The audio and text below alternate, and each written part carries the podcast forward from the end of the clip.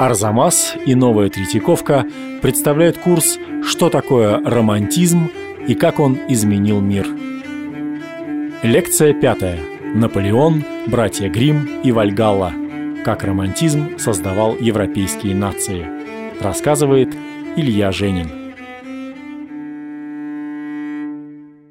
Мне представляется интересным поговорить о романтизме в контексте пространства политического, исторического, и особенно, каким образом романтизм повлиял на нациостроительство, то есть возникновение нации как политического субъекта. И в значительной степени те идеи, которые возникли в эпоху романтизма, повлияли на историю XIX века, на европейскую историю XIX века, а впоследствии на историю других государств за пределами Европы, когда происходил процесс нациостроительства. Обычно как бы романтизм рассматривается в таких пространствах, как культура, но романтизм важен и для понимания политического, различного рода социальных ожиданий, да и исторических представлений. Каким образом романтические установки нашли отражение в политике? Да, и прежде всего на родине романтизма в Германии, в германских государствах. Прежде чем говорить об этом, э, наверное, следует сказать несколько слов о том, как возникает романтизм, что представляет из себя романтизм. Да?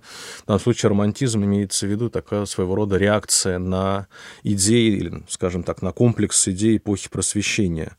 Просвещение, возникшее в XVIII веке и укрепившееся в XVIII веке в Европе, прежде всего во Франции и в Северной Америке, разрабатывала целый комплекс идей, которые в обобщенном виде можно свести к следующим пунктам. Это рационализм, культ разума, который стоял во главе угла, и исключительно рациональное познание принималось как должное и как необходимое. В отдельных случаях это даже материализм, если мы возьмем Дидро, Кроме того, э, обращает на себя внимание и универсализм европейской цивилизационной модели, который тоже был разработан эпохой просвещения. Здесь можем вспомнить Монтескью.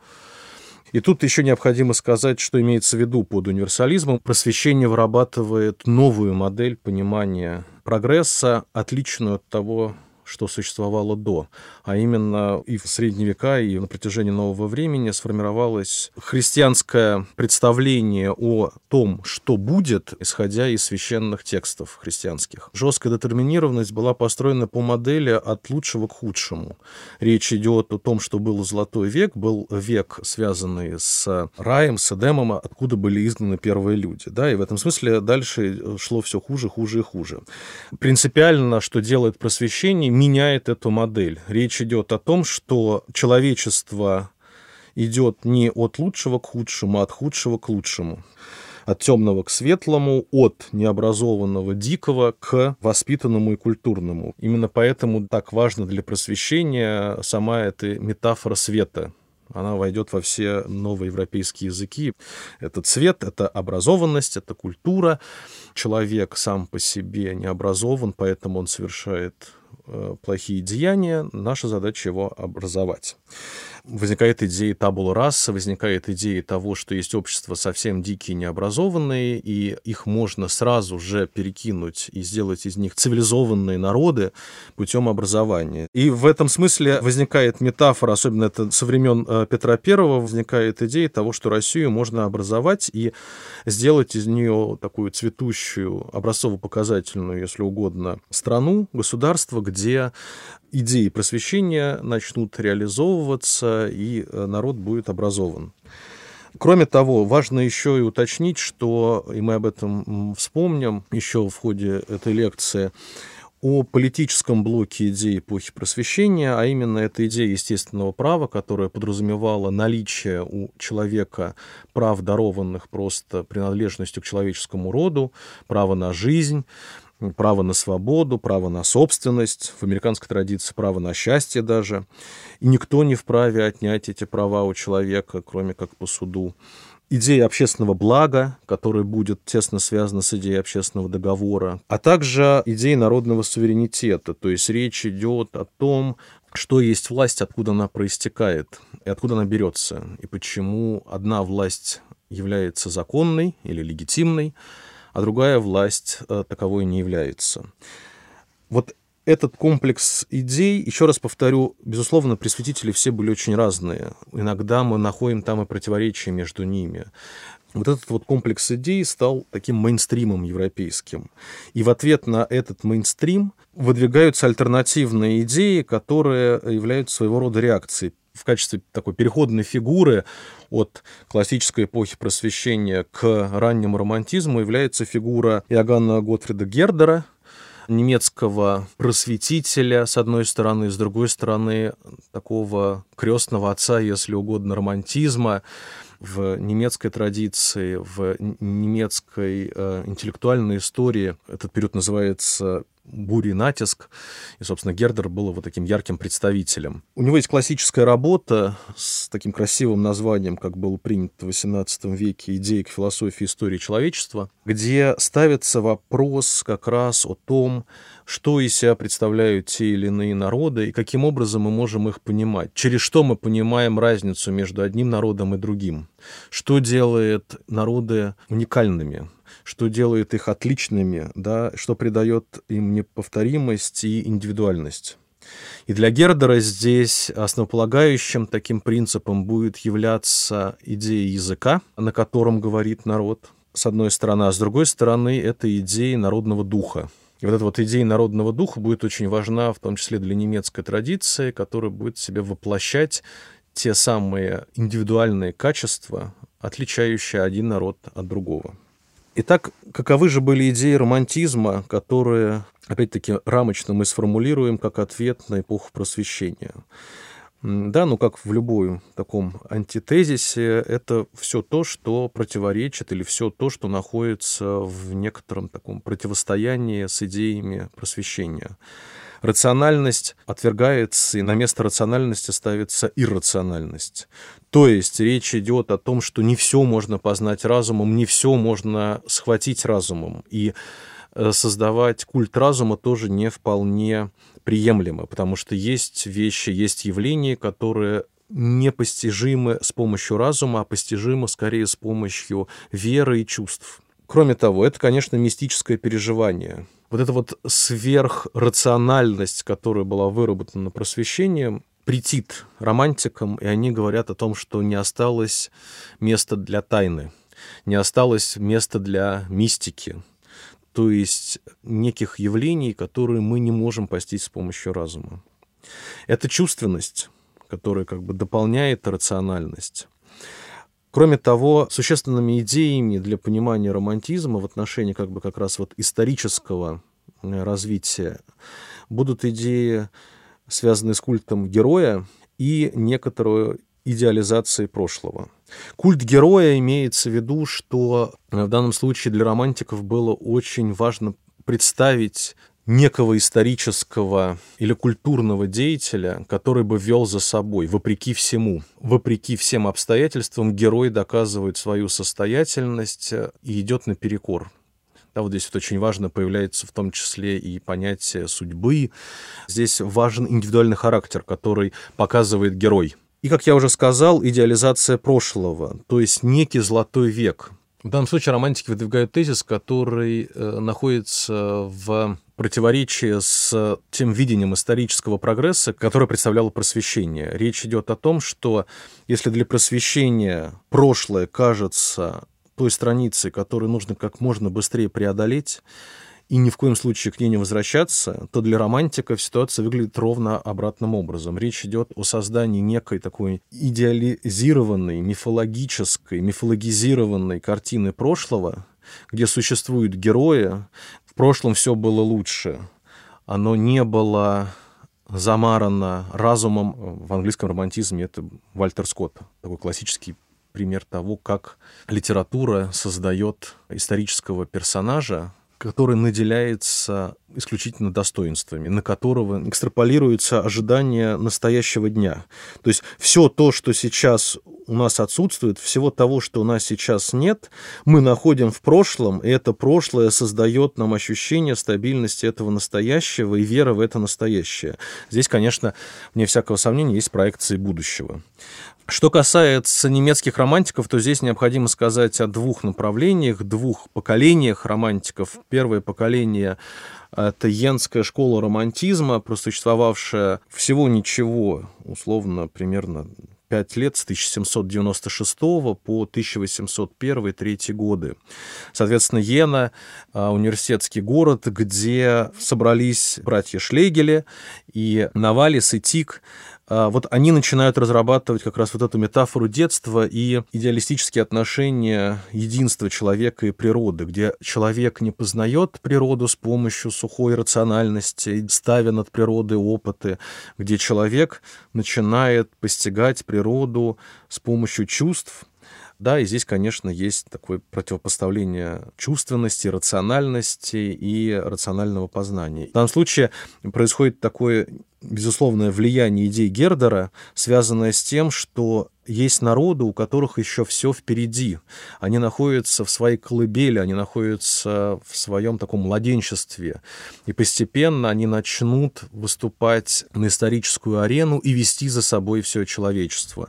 Это очень важный такой мотив, который пройдет просто рефреном не только через классическую эпоху романтизма а, первой половины XIX века, но и во второй половине XIX века уже на волне неоромантизма он будет воспринят заново и ляжет в основу, в том числе, политических уже э, действий отдельных государств, в том числе и Германии, но во многом и России, собственно. Вот у Достоевского будет эта метафора детства народов, за которыми будущее. Ну и, наконец, второе поколение романтиков — это уже Гейдельбергская школа, Брентана, Арнем, Якоб и Вильгельм Грим, которые сконцентрируются на собирании сказок, легенд, описании языка, то есть происходит такое научное познание языка, которое важно для единства нации. Мы описали сейчас эпоху, то есть мы описали тот контекст, в котором разворачиваются события рубежа XVIII и XIX веков. Центральным эпизодом, центральным событием на рубеже XVIII и XIX веков является, безусловно, французская революция. Почему? Потому что французская революция на практике начинает реализовывать весь тот комплекс идей, который был связан с, с эпохой просвещения. Французская революция способствовала тому, что само понятие нация начинает наполняться новым политическим содержанием. Само понятие нация существовало, и оно было в словарях, оно фиксировалось, это слово мы видим. Но это слово не обладало той семантикой и той прагматикой, которую оно получило в результате французской революции. По большому счету, когда произошла революция, убирается тот стержень, на который нанизывалось существование человека в пространстве королевства, если мы берем Францию. Главным символом, который создавал некое подобие идентичности, являлся король. Неважно, на каком языке человек говорил, подданный, неважно, какой конфессии он был, но здесь речь идет прежде всего католики э, и гугеноты, если мы говорим о Франции, то есть протестанты или иудеи, которые жили во Франции. Объединяющим э, символом служил король. Как только произошла революция, король начинает терять вот эту свою символическую функцию. И необходимо было найти механизм, который бы сумел объединить тех, кто проживает на данной территории. Вот тут вот возникает идея нации как некого объединяющего явления. То, что раньше называлось королевским, становится национальным. И не случайно, собственно, 17 июня 1789 года депутаты третьего сословия, созданные в рамках Генеральных Штатов, объявляют себя национальным собранием. Они говорят уже от лица всей нации. То есть вот тут вот обретается это политическое тело и обретается политический субъект. Нация, от лица которого говорят депутаты. Кроме того, что здесь еще важно, вот эта вот разрозненность, которая существовала, то есть кто я? Я подданный короля, я гасконец, или я дворянин, католик, дворянство мантии, дворянство шпаги, существовало очень много различных этапов идентичности, но не было общескрепляющего. Когда убираются сословия, то есть мы можем даже вспомнить декларацию человека и гражданина, где нету больше разделения на сословия, есть только Франция, есть только француз. Необходимо понять, собственно, что делает меня близким по отношению к другим французам. Да, и вот тут вот на первое место выступает как раз тот комплекс идей, о котором во многом говорили романтики, в частности, язык. язык начинает осознаваться как тот механизм, который скрепляет людей, живущих на данной территории. Кроме того, французская революция намеренно избавляется от территориальной идентичности, территориальной привязки. Вводится в 1790 году деление на департаменты. То есть на место исторически обусловленных областей Франции происходит искусственное деление их на отдельные территориально-административные округа во времена французской монархии при старом режиме, то, что называется, существовали области, которые имели свою собственную историю, которые постепенно входили в состав французского королевства. Многие из этих территорий сохраняли свои традиции не только на уровне такой неписанной практики, но и вполне себе на уровне законодательном, имея свои особенности суды или представительства, в отдельных случаях даже и таможенные барьеры, хотя это одно государство, одно королевство. Теперь же намеренно от этого отказываются, деля территорию бывшего королевства на департаменты. Здесь уже нету такой четкой привязки к этой вот локальной исторической памяти. Хотя здесь надо отметить, чтобы не создалось каких-то ложных иллюзий, вне всякого сомнения, над этим будет работать весь XIX век. То есть это не то, что взяли, отменили, ввели департамент, и все теперь как один чувствуют себя исключительно французами. Нет, еще раз повторю, это очень долгий процесс, на это потребовалось столетия. И более того, как мы знаем, это просто уже, так сказать, на полях. В современном Европейском Союзе будет даже целая такая идея, еще лет 10 тому назад была очень актуальна, Европа не нация, а Европа регионов. Что мы намеренно воссоздаем региональную идентичность, отказываясь от общенациональной, потому что национальное не дает нам превозмочь вот этот уровень национального и выстроить наднациональные институции, политические прежде всего. Кроме того, что еще важно сказать, говоря о происходивших событиях во Франции на тот момент, когда уже в 92 году во Франции произошло э, провозглашение республики. Здесь вопрос станет еще острее, вопрос связанный с тем, что теперь нас связывает что, собственно, образует э, вот это вот единство национальное. И здесь, конечно, возникает идея того, что мы, французы, первая нация в Европе, которая освободилась от всех пут тирании, представленной монархической системой. Король был символом не просто Людовик XVI, а король являлся символом тирании в лице Людовика XVI. Не случайно, собственно, когда шел процесс судебный над Людовиком XVI, было сказано, что уже за одно то, что он король, его необходимо казнить, потому что, собственно, каждый король по факту своего рождения, по факту принадлежности к королевскому роду является тираном. Да, не случайно, собственно, Марсельеза в этом смысле является одним из символов не просто французскости, а французской республики и французской идеи свободы.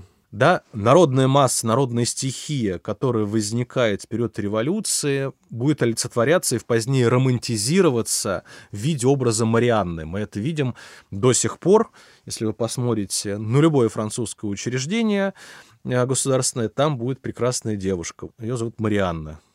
Собственно, она и есть Франция, молодая, с горящими глазами, которая а, проснулась и которая требует свободы, равенства и братства. Вот она фигура, да?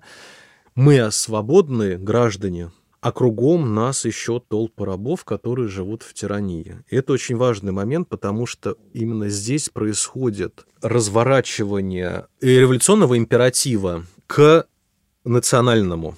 То есть то, что раньше именовалось революционной, революционная армия. Теперь стала национальной армией. И армия, которая препятствует проникновению врагов для того, чтобы вернуть монархию, становится национальной. И она э, репрезентирует, представляет собой идею французской нации что очень важно было, потому что именно здесь будет рождаться противопоставление или то, что в социологии называется негативная идентичность. Я начинаю понимать себя за счет противопоставления другому. И это важно для всех французских соседей, которые начинают воспринимать себя в качестве нации, противопоставляя себя французской нации. Французы говорят, что их соседи рабы, французы несут идеалы свободы, равенства и братства, говорят, что они освобождают, но э, соседям кажется, что их завоевывают. И вот этот вот момент завоевания и столкновения порождает собственное представление о себе как о национальном единстве. Кроме этого, очень важной фигурой становится Наполеон. Наполеон как раз в данном случае стал восхищать всю Европу именно потому, что он олицетворял собой вот этого самого романтического героя из ниоткуда, не принадлежа не просто к французскому дворянству, а из Корсики, это в богом забытое место, которое вообще воспринималось как такая, ну, задворки Европы, где непонятно, кто вообще живет э, с таким пиратским прошлым, какие-то грабители и бандиты. А, да, вот то, что потом получит название уже э, в период наполеоновских войн, корсиканское чудовище, вот, э, Наполеон, он начинает вести за собой нацию. Он является олицетворением этой нации. И он возводится на престол, он становится императором французской нации. Да, э, в 1804 года Наполеон, как символ единства нации, которая возвела его на престол. И первоначально, вне всякого сомнения, его фигура вызывает исключительно восторг, потому что человек, вопреки всему, добивается высот власти. Более того, Начинается тут же мифологизация Наполеона, связанная с тем, что его не берут болезни. Если мы вспомним его египетский поход, как он заходит в палатки к своим солдатам умирающим и обнимает их и благодарит, и ничто его не берет. Орел, который витает над ним, а, значит, этот чудесный, совершенно немыслимый эпизод его возвращения во Францию из Египта. Как возможно было, что именно в эту ночь туман, суденышко, значит, проплывает сквозь английскую эскадру и возвращается во Францию. Да, то есть здесь явно фортуна благоволит, и здесь не случайно такая какая-то есть романтизация как раз вспоминание вообще фортуны, как богини, которая дает вслепую удачу. Вот Наполеон здесь символы, не случайно, собственно, да, им восхищаются в том числе и в Германии. Но, опять-таки, уже начиная как раз с 1804 года и далее, отношение к Наполеону меняется, потому что он начинает восприниматься как завоеватель. Коннотация из положительной превращается в отрицательную. Наполеон начинает завоевывать европейские страны. Более того, для Германии болезненным был, конечно, 1806 год. Для Германии я имею в виду германских земель, потому что Наполеон распускает древнюю империю, священную римскую империю германской нации. Она прекращает свое существование. Есть знаменитый этот эпизод, э, этот момент разочарования в Наполеоне, когда Бетховен снимает свое посвящение с Третьей симфонии, которое называется «Героическое».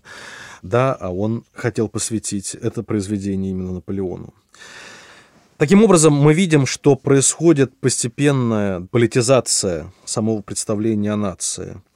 И особую роль в этом начинает играть э, государство. И на примере Франции мы видим, каким образом стихия национального, возникшая в период французской революции, начинает постепенно институализироваться и превращаться во властные государственные институты, которые берут на себя продвижение национальных интересов, в том числе маркируя их как борьбу за свободу, за прогресс. С другой стороны, наполеоновские войны, начавшиеся как раз в начале XIX века, формируют эту самую негативную идентичность, формируют представление соседей Франции о себе как о национальном единстве, которые не хотят подчиняться воле французской нации. Франция, такая постреволюционная Франция уже времен Наполеона, э, служит своего рода примером того, каким образом происходит создание гражданской и исторической а также и политической субъектности нации. Франция как пример того, что идея нация получает свою политическую прагматику. Теперь хотелось бы сказать о некоторых таких вот моментах реализации того, что касается нации строительства. Какую роль здесь играла Германия и романтизм. Как я уже сказал, э, для романтиков чрезвычайно важным моментом была разработка национального исторического прошлого и создание национальной истории, как бы истории единой. Для того, чтобы это создать, необходимы были некие символы, некие фигуры, которые бы олицетворяли это единство. Здесь начинают разрабатываться два уровня, которые тесно будут связаны с академическим и шире интеллектуальным сообществом. С одной стороны, это будет уровень исторический, а с другой стороны, это будет уровень филологический или языковой. Для создания единства необходимо было обрести это единство в прошлом и э, в настоящем.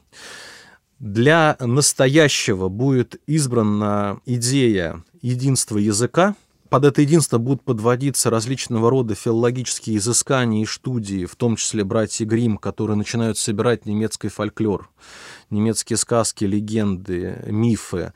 Это будет и север Германии, и юг Германии. Ищется общий корень.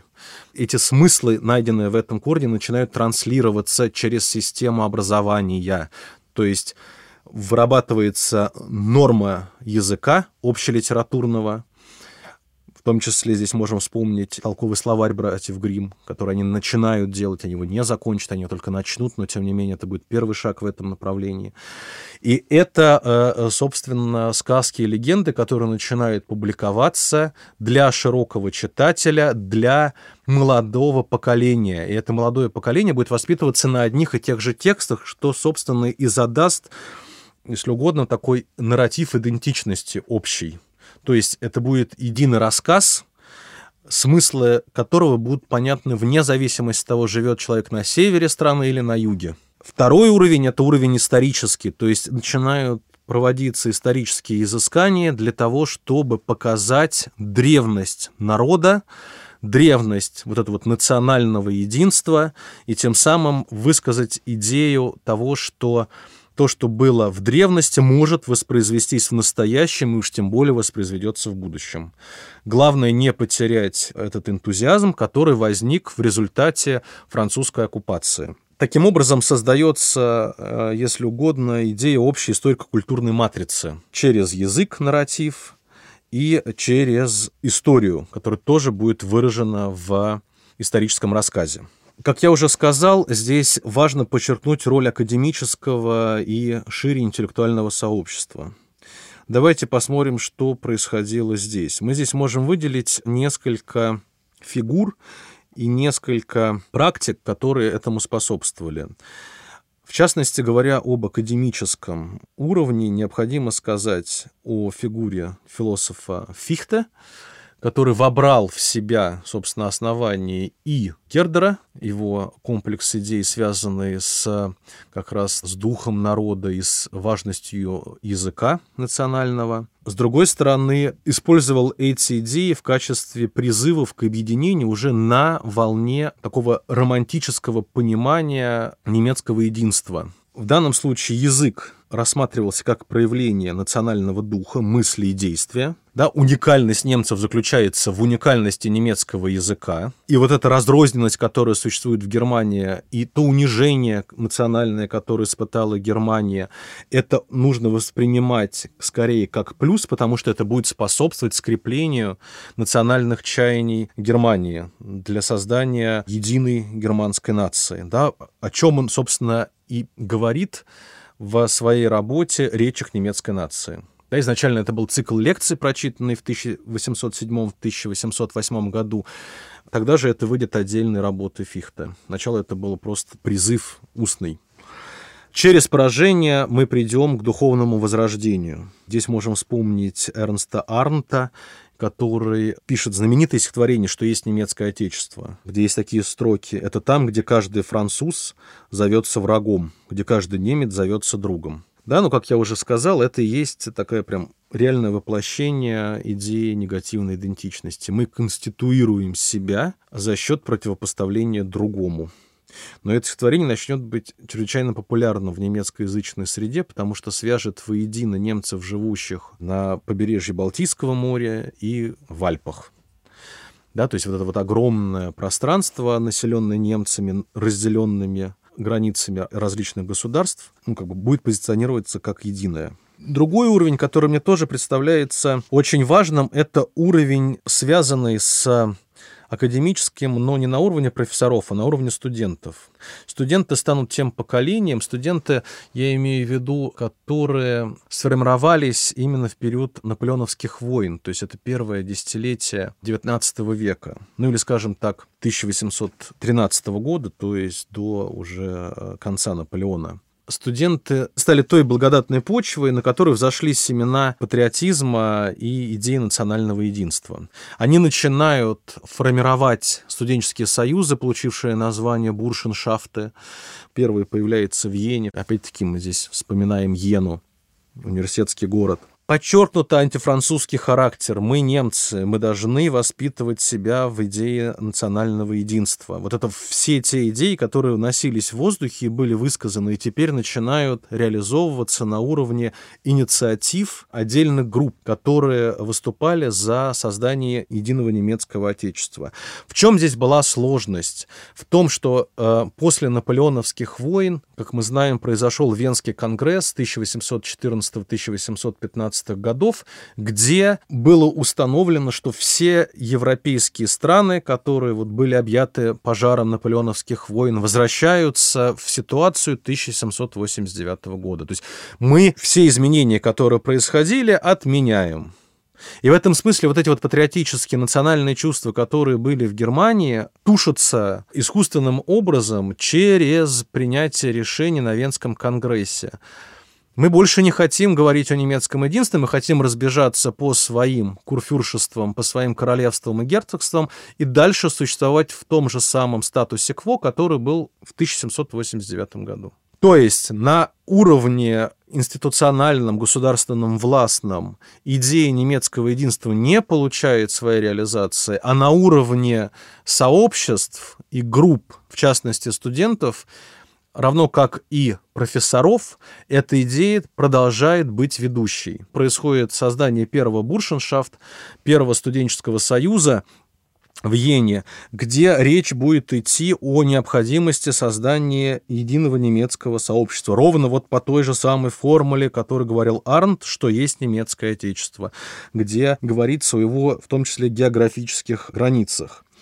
В дальнейшем во многих университетских городах создаются подобного рода организации. Во Фрайбурге, и в Тюбингене, и в Гейдельберге. Просто в качестве примера здесь интересно вспомнить так называемое Вартбургское празднество 1817 года, которое было посвящено двум памятным символическим датам. Четвертой годовщине битвы народов в Лейпциге и трехсотлетию реформации – Вартбург здесь был избран не случайно, потому что Вартбург был местом убежища Мартина Лютера в 1521-1522 годах. Он скрывался там от Святого Престола и от возможного ареста уже императором Карлом.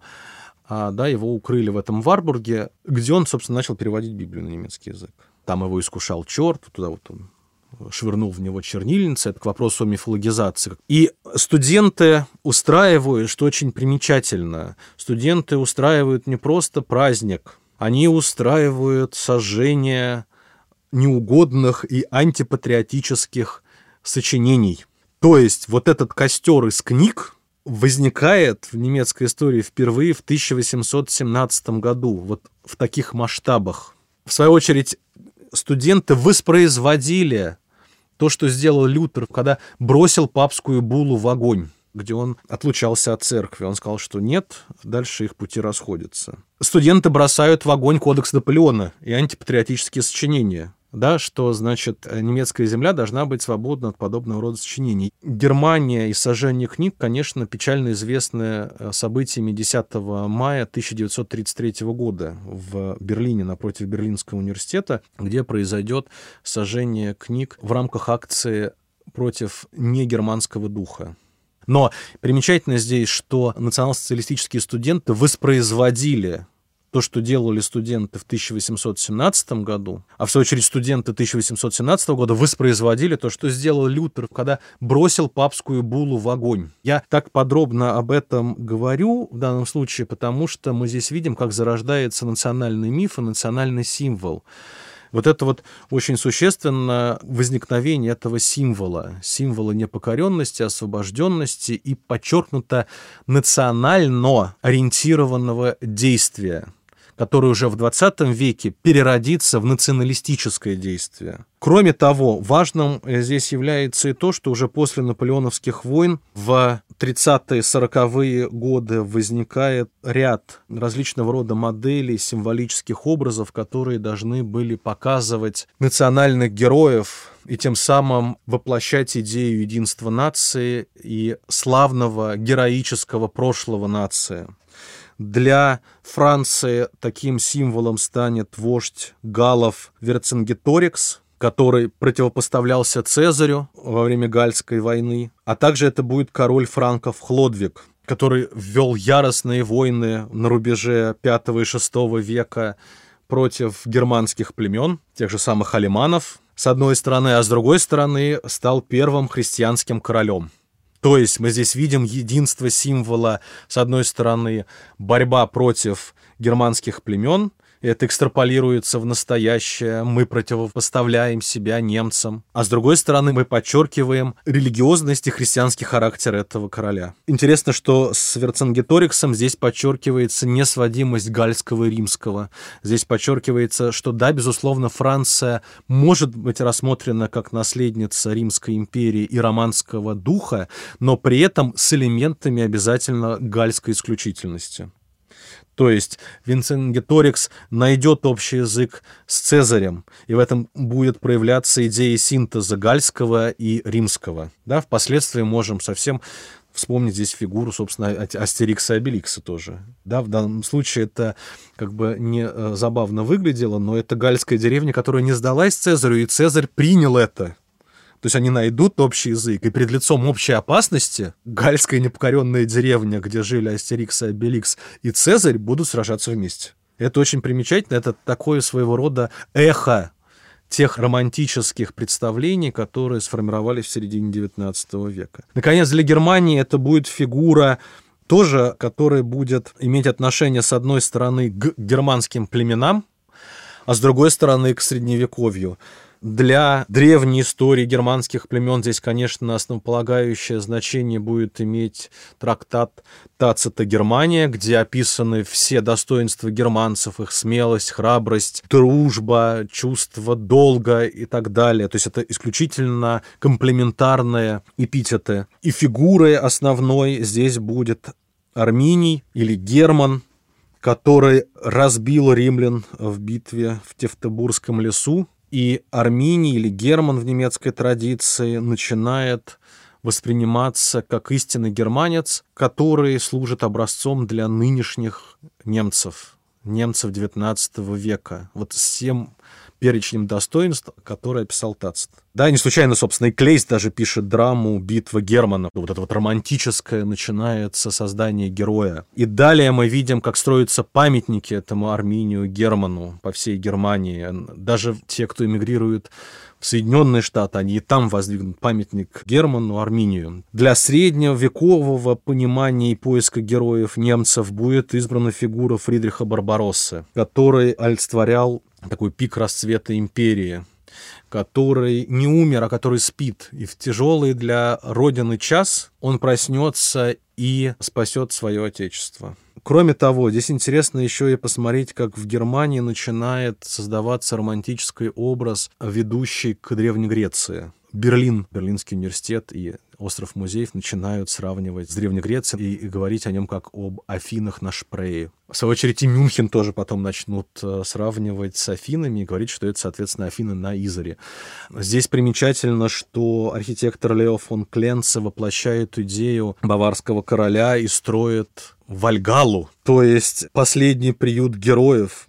Да, это идея взята из мифа древних германцев, причем Вальгала, она находится близ Регенсбурга, до сих пор находится там, воспринималась как общегерманский пантеон героев. Вальгала была построена в классическом стиле по древнегреческим канонам, да, что должно было совмещать древнегреческую ученость, эстетику и мировоззрение, отличное от Рима, потому что Рим — это все-таки Франция.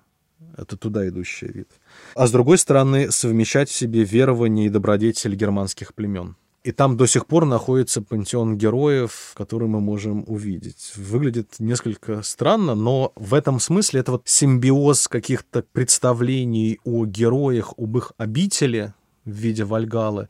С другой стороны, это некий такой материальный символ единства.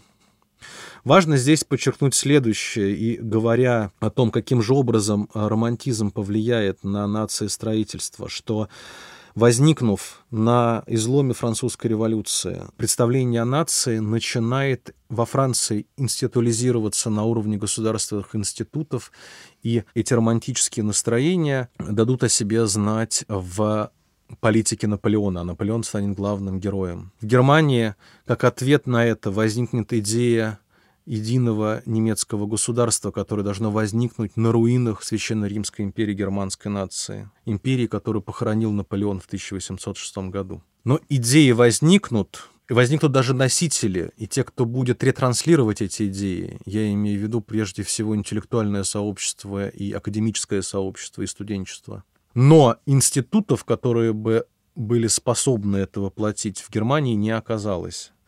И трагическим разочарованием в данном случае будет служить франкфуртский парламент 1848 года, где будет озвучена идея уже с такой прагматической целью создания единого немецкого сообщества, но никто не сможет это воплотить. И до этого даже Венский конгресс сделает все, э, немецкие правители, представленные на Венском конгрессе, чтобы не допустить создания единой Германии. Все опять разойдутся по своим партикулярным клеточкам на карте. И этот процесс завершится лишь в 1871 году, когда фактически Бисмарк, начиная с конца 50-х, 60-х годов XIX века, возьмет эту роль где государство будет вести за собой идею национального единства и сколотит немецкий рейх в 1871 году. При этом идея национального единства и патриотических чувств воплотившаяся в единой германской империи, второй империи, получит настолько объемное идеологическое содержание, что последствия его будут очевидны в Первую мировую войну. В этом смысле Первую мировую войну мы можем воспринимать как войну противопоставления, как войну не просто каких-то политических интересов каждой из стран-участниц, а как войну, где противопоставлялся народный национальный дух. Немецкая нация против французской нации, немецкая нация против английской нации, немецкая нация против русских. И здесь вот идея создания вот этого тоже национального характера русских тоже присутствует. Над лекциями работали редактор Кирилл Головастиков, фактчекер Михаил Трунин, звукорежиссер Станислав Миловидов, студии звукозаписи «Resonant Arts» и «Чемоданов Продакшн», а также выпускающий редактор Марина Нафикова. Кроме того, мы благодарим Кирилла Гликмана, Ивана Воловика, Варвару Скопину и Дарью Гоголеву. На сайте Арзамас, помимо лекций, вы найдете таблицу главных романтиков мира и словарь изобретений романтизма, а также узнаете, как безошибочно опознать в музее романтическую картину и как связаны слова «романтизм», «Рим», «роман» и «Румыния».